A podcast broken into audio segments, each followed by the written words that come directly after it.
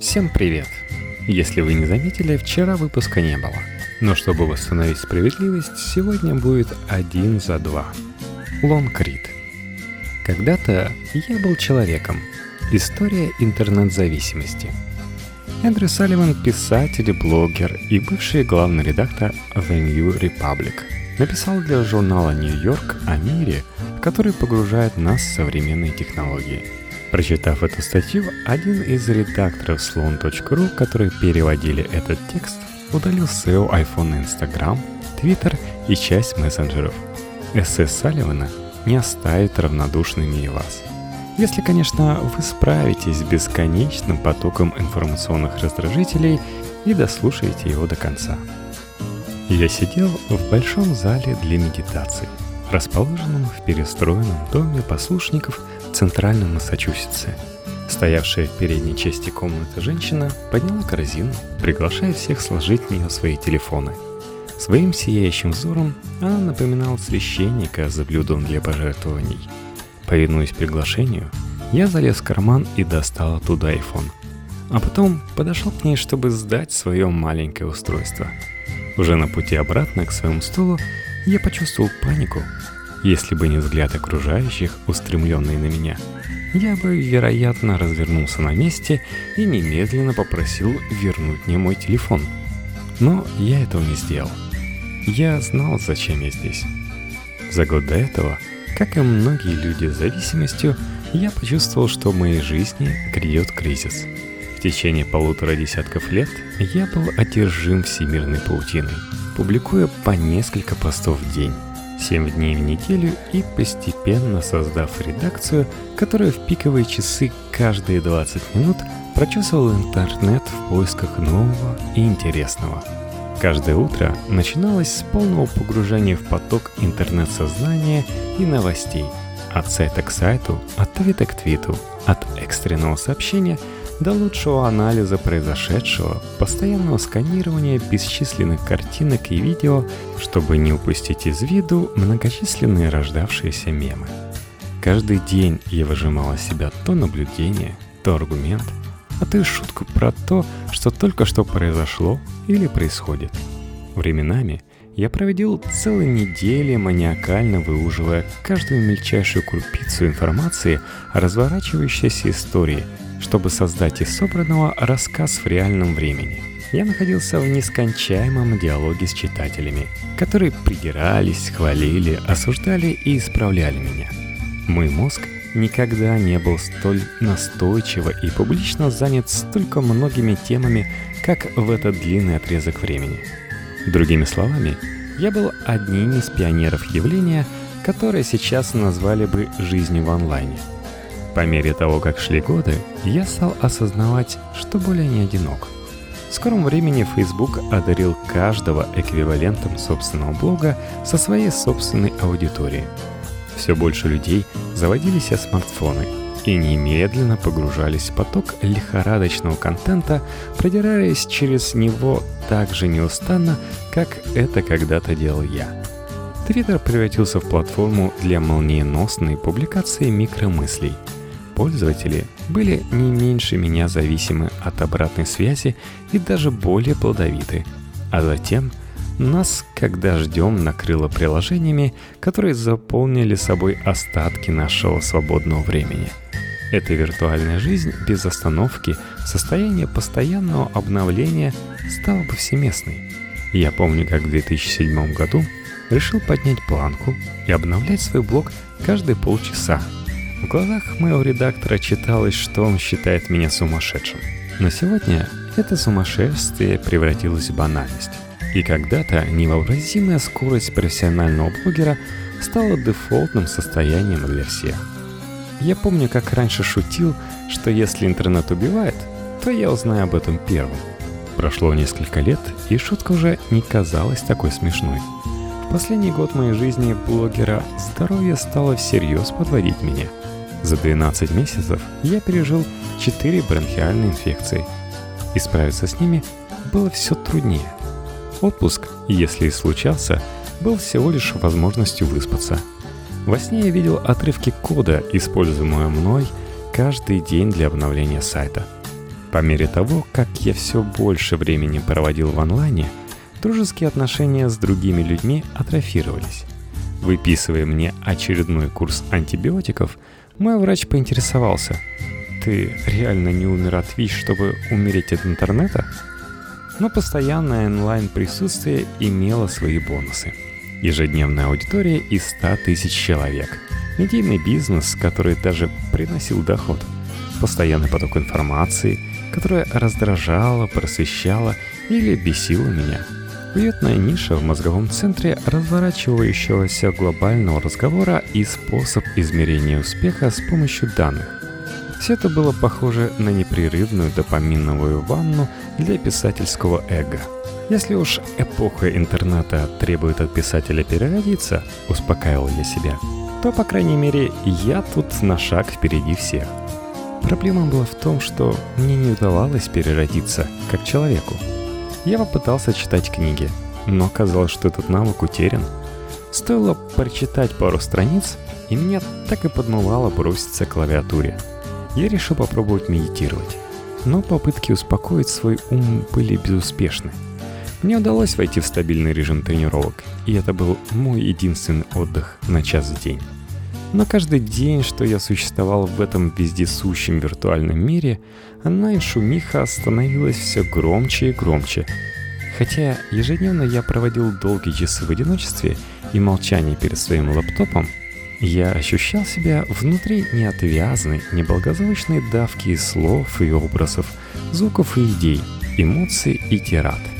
В этой аэродинамической трубе оглушающего убийственного шума – я начал опасаться, что этот новый образ жизни стал превращаться в образ нежизни. В последние месяцы я стал осознавать, что, как и большинство людей с зависимостью, я пребывал в состоянии отрицания. Я издавна относился к своей жизни онлайн как к приложению к своей реальной жизни, считая ее неким аксессуаром. Да, я проводил множество часов, коммуницируя с другими людьми как бесплотный голос – но моя реальная жизнь и мое тело по-прежнему были здесь. По мере того, как состояние здоровья и уровень благополучия стали ухудшаться, я осознал, что невозможно иметь две жизни одновременно. Нужно было выбирать. Каждый час, проведенный онлайн, не был прожит в физическом мире. Каждую минуту, что я был поглощен виртуальным взаимодействием, я не был частью человеческого общения. Каждая секунда, посвященная каким-то пустякам, была секунда, не потраченная на рефлексию, спокойствие или чувство. Многозадачность была миражом. Это была игра с нулевой суммой. Я либо существовал как онлайн-голос, либо я жил как человек в мире, который издавна населяют люди. И тогда, после 15 лет онлайн, я решил пожить в реальности. От Библии к Тиндеру. С изобретением печатного станка каждая новая революция в сфере информационных технологий – вызывала катастрофические страхи. От паники, вызванной страхом, что доступ к переведенной на английский язык Библии уничтожит правоверное христианство, и до отвращения, которое в 1950-х годах вызывал новый варварский носитель – телевидение. Духовные критики стонали и вопили на каждом шагу. Каждый сдвиг представлял собой очередное дробление внимания – Продолжаясь до ранее непредставимого калейдоскопа кабельного телевидения в конце 20 века и современных нам бесконечных и бесконечно множащихся пространств всемирной паутины. И однако же, обществу всегда удавалось адаптироваться и приспособиться, без очевидного для себя вреда и с некоторым более чем очевидным прогрессом. Так что возможно называть эту новую эпоху всеобщего забытия новой антиутопией слишком просто. Но надо признать, что происходящее сегодня является собой огромный скачок по сравнению с совсем недавним прошлым. Данные потрясают. Каждую минуту пользователи YouTube загружают на сайт еще 400 тысяч часов видеоконтента, а пользователи Тиндера пролистывают более миллиона фотографий. Каждый день пользователи Фейсбука оставляют миллиарды лайков. Объем публикуемой онлайн-изданиями информации вырос в геометрической прогрессии. Статьи строчат как из пулемета, и каждые несколько минут в новостях появляются новые подробности – Блоги, лента Фейсбука, аккаунт в Тамблере, твиты и пропагандистские каналы видоизменяют, одалживают и закручивают всю эту информацию по-новому. Мы впитываем этот контент, как теперь называют тексты, видео, фотографии, но не через журнал или газету, и не через отложенный в закладках любимый сайт, и не через акт активного выбора, что прочесть или посмотреть. Вместо этого нас ведут к этим крупицам информации через несметное число крошечных, индивидуально подобранных к нашим интересам помех в социальных сетях. Не льстите себе, полагая, что контролируете то, на какие соблазнительных заголовков вы кликаете. Технологи Кремниевой долины и их постоянно совершенствующиеся алгоритмы нашли форму приманки, заставляющей вас прыгать как безмозглый пескарь. Никогда еще ни у одной информационной технологии не было столь глубокого знания своих потребителей или столь продвинутой способности регулировать их синапсы, чтобы удерживать их в состоянии вовлеченности. И эта вовлеченность никогда не заканчивается. Еще совсем недавно брожение по сети, хотя и вызывало привыкание, но было стационарным действием – Сидя за рабочим столом или дома с ноутбуком, вы проваливались в кроличью нору ссылок и выныривали минуты или часы спустя, чтобы вновь столкнуться с действительностью. Но смартфон сделал кроличью дыру портативной, и теперь мы можем проваливаться в нее где угодно, в любое время, что бы мы еще не делали. Вскоре информация проникла в каждый момент нашей жизни – и это произошло с ошеломительной скоростью. Мы практически забыли, что 10 лет назад смартфонов просто не существовало, и что всего лишь в 2011 году ими владела лишь треть американцев.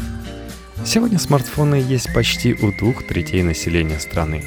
А если посмотреть только на молодежь, уровень проникновения составляет 85% прошлом году 46% американцев сделали в ходе опроса агентства Pew простое, но поразительное заявление. Они не могут прожить без смартфона. Меньше чем за десятилетие это приспособление превратилось из доселе неизвестного в незаменимое. Места, где раньше было невозможно оставаться на связи, самолет, метро, дикая природа, уже сейчас можно пересчитать по пальцам – и их число стремительно уменьшается. Сегодня даже туристические рюкзаки оснащены батарейкой для зарядки смартфонов. Возможно, что единственное оставшееся безопасное место – это душ. Привет, водонепроницаемый седьмой iPhone. Скажите, я преувеличиваю? Небольшое, но подробное исследование 2015 года, проведенное среди молодежи, обнаружило, что его участники используют свои телефоны 5 часов в день обращаясь к ним до 85 раз. Большинство из этих обращений были менее чем на 30 секунд. Но в сумме они дают длительное время. Не менее показательным был тот факт, что пользователи не осознавали, насколько сильна их зависимость. Они думали, что хватается за телефон в два раза реже, чем на самом деле. В любом случае, осознают они это или нет, молодые люди проводят треть того времени, что не спят, уставившись в экран смартфона. Конечно, эти помехи зачастую приносят нам удовольствие, так как вызваны нашими друзьями.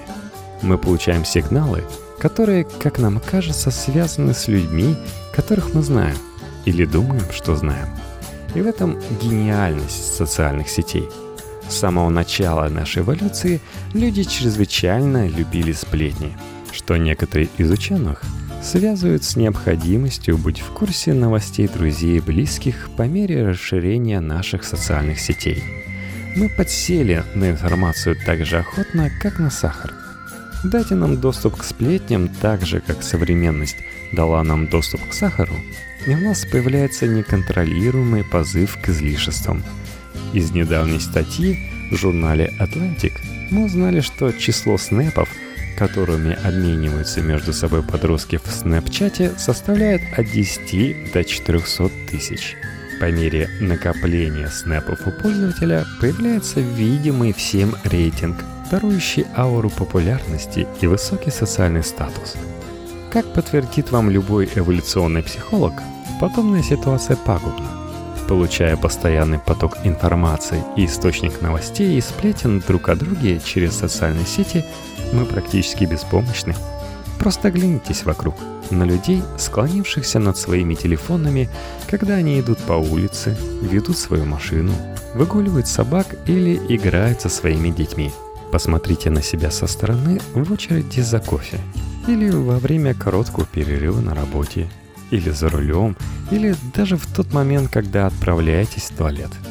Посетите аэропорт, и вы увидите море опущенных голов и тусклых взоров. Раньше мы смотрели вверх и вокруг, а теперь постоянно смотрим вниз. Если бы инопланетяне побывали в Америке пять лет назад, а потом вернулись в этом году, разве это не бросилось бы им в глаза – Разве они не увидели бы, что у этих существ появилась новая странная привычка? И что куда ни оглянись, они стали ее рабами. Внезапно тишина. Я приехал в центр медитации спустя несколько месяцев после того, как забросил интернет, прервал свою онлайн-жизнь и медийную карьеру.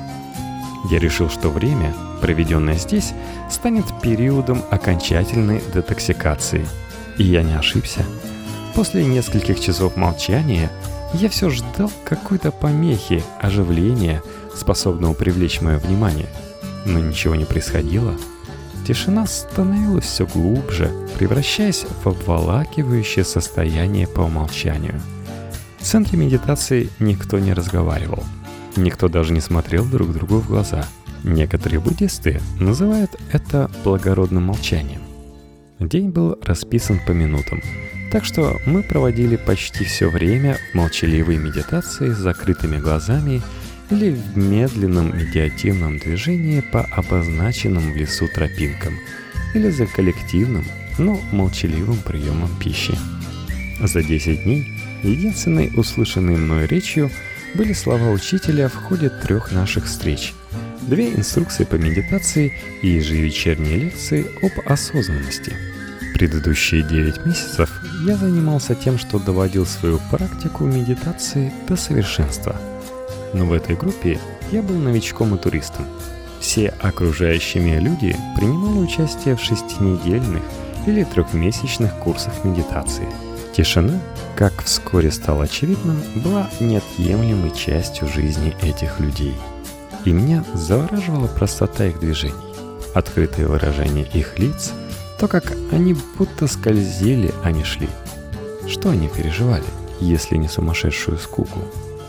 Каким образом, будучи окружен ими каждый день, я чувствовал, что спокойствие лишь усиливается. Обычно, если добавить людей в помещение, уровень шума вырастает. Здесь же тишина, казалось, суммировалась. Будучи привязан к своему телефону, я так долго жил в сопровождении вербального и визуального шума под бесконечной бомбардировкой слов и образов, и, однако же, я ощущал себя изолированным. Среди этих же созерцателей я находился в одиночестве, в молчании и в темноте, и все же ощущал себя с ними почти единым целым. Мое дыхание замедлялось, мой мозг успокоился – я стал гораздо лучше чувствовать свое тело. Я чувствовал, как оно переваривает пищу и принюхивается, как оно чешется и пульсирует, как будто мой мозг двигался от абстрактного и далекого к осязаемому и близкому. Меня начали интересовать вещи, которых я раньше просто не замечал. На второй день во время медитативной прогулки по лесу я начал замечать не только особенный свет осеннего солнца через листву, но и разноцветную мозаику опавших листьев, текстуру лишайника на древесной коре, то, как корни деревьев прорастали через старые каменные стены. Моим первым побуждением было схватить телефон и сфотографировать увиденное, но карман был пуст, и поэтому я начал просто смотреть вокруг – в какой-то момент я потерялся, и мне пришлось сориентироваться на местности, чтобы найти дорогу назад. Впервые за много лет я услышал, как поют птицы. Конечно, я всегда слышал, как они поют, но я так долго их не слушал. Моя цель — состояла в том, чтобы удержать мои мысли в узде. «Запомни», — сказал мне мой друг и медитирующий атеист Сэм Гаррис, напутствуя, «если ты страдаешь, значит, ты думаешь». Я не стремился заставить свой растерянный ум замолчать. Я хотел лишь познакомить его с состоянием покоя, с перспективой, с пустыми пространствами, где ум и душа могут пополнить свои силы и которые были мне когда-то известны. Прошло немного времени, и мир новостей и бушующих предвыборных дебатов исчез из моего сознания. На ум мне пришел похожий на транс документальный фильм, увиденный мной много лет назад.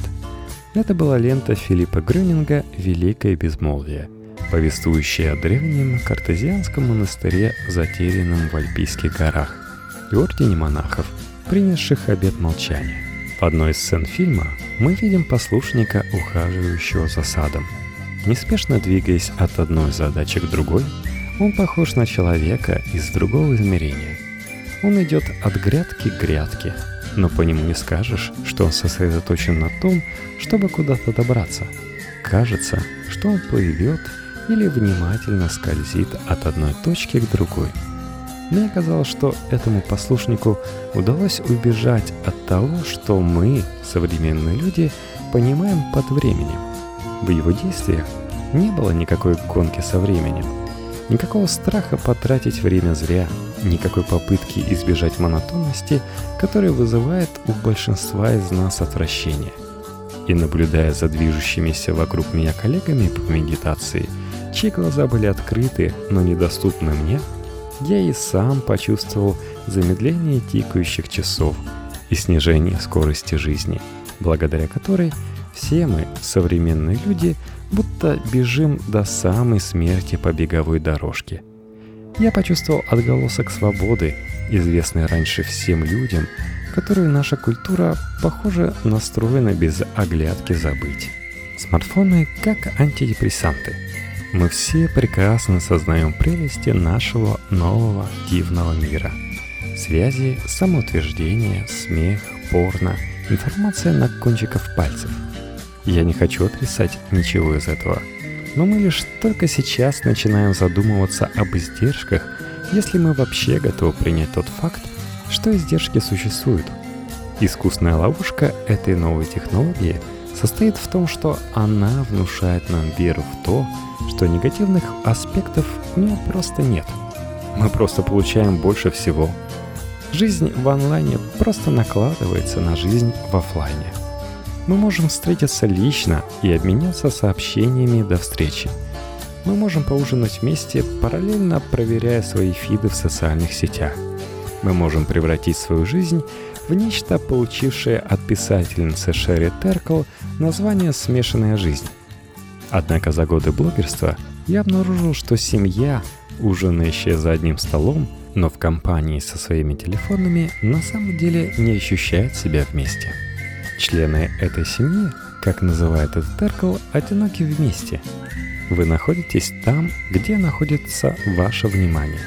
Если вы смотрите с сыном футбольный матч, одновременно строча сообщение другу, вы не с ним, хотя и рядом, и он знает об этом – чтобы по-настоящему быть с другим человеком, нужно действительно быть с ним, улавливая многочисленные крошечные сигналы, посылаемые глазами, голосом, языком тела, контекстом разговора и реагируя, зачастую бессознательно, на каждый нюанс. Таковы наши самые давние социальные навыки, которые мы веками доводили до совершенства. Именно они явственно делают нас людьми. Стремительно заменяя реальность физическую реальностью виртуальной, мы уменьшаем диапазон взаимодействия, хотя и приумножаем число людей, с которыми взаимодействуем. Мы избавляемся от всей информации, которую можем получить, находясь вместе с другим человеком, или же пропускаем ее через жесткие фильтры. Мы превращаем людей в силуэты, фейсбучный френд, фото в инстаграме, текстовые сообщения – населяющих контролируемый уединенный мир, в котором не найдешь внезапных вспышек или затруднений, сопровождающих реальное физическое взаимодействие. Мы превращаемся в контакты друг друга, эффективные тени самих себя. Подумайте, насколько редко вы пользуетесь телефоном, чтобы поговорить с кем-то. Написать сообщение гораздо проще и быстрее, и не так обременительно. Телефонный звонок может занять больше времени, заставить нас столкнуться со странностями человека, завести разговор не туда или поставить перед необходимостью удовлетворить чьи-то эмоциональные потребности. Вы вообще помните, как раньше оставляли голосовую почту или прослушивали свои сообщения? Теперь достаточно эмодзи. Или давайте взглянем на разницу между попыткой соблазнить кого-нибудь в баре и пролистыванием профилей в Тиндере, чтобы найти наилучшего партнера. Первый способ глубоко неэффективен и требует значительных затрат, а возможно и пустой траты времени. Второй же превращает десятки людей в наряды, развешанные на огромной, уходящей вдаль вешалке. Неудивительно, что мы предпочитаем приложение. Целая вселенная сокровенных реакций превратилась в простое движение пальцем. Мы прячем свою уязвимость, ретушируем свои недостатки и причуды. Мы проецируем свои фантазии на видимые образы. Отказ все еще причиняет боль, но эта боль меньше, когда на горизонте уже маячит новая виртуальная пара. Мы еще больше обезопасили секс, избавившись от счастливой случайности и риска, а иногда и от живых людей.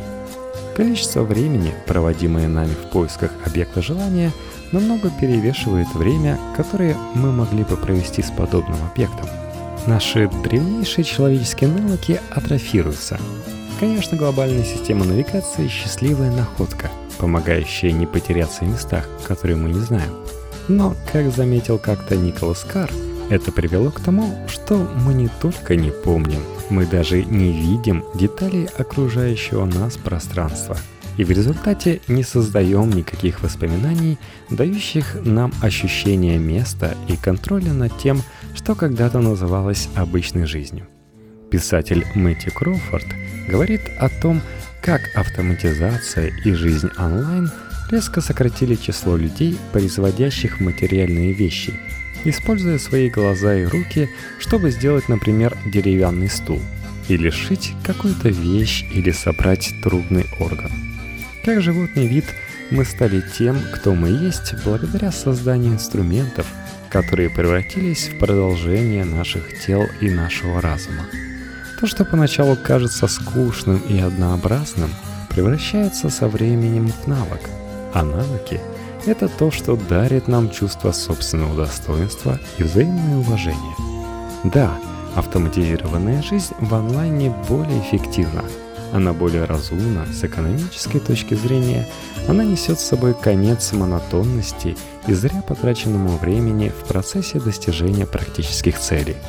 Но она отказывает нам глубоком удовлетворении и гордости созидательной деятельности, сопровождающих успешное выполнение повседневных задач.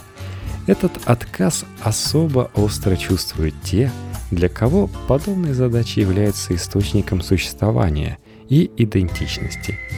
И действительно, десятки тысяч лет наше мастерство и навыки выполнения повседневных работ приносили нам удовлетворение. До тех пор, пока технология и капитализм не решили, что они совершенно не обязательны. Если мы хотим разобраться в том, почему отчаяние столь быстро накрыло множество общин, оказавшихся на обочине прогресса, атрофия профессий прошлого исчезновение смысла, который они придавали жизням людей, кажется не худшей темой для исследования – то же самое можно сказать и про связи, из которых раньше формировалось наше ежедневное взаимодействие.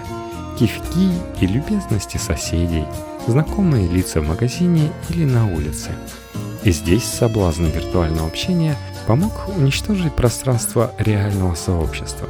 Когда мы входим в кофейню, в которой каждый посетитель поглощен своим индивидуальным онлайн-миром, нашей первой реакцией является создание своего собственного – когда кто-то рядом с вами отвечает на телефонный звонок и начинает громко говорить, будто вас рядом не существует, вы понимаете, что в его частной зоне вас действительно нет.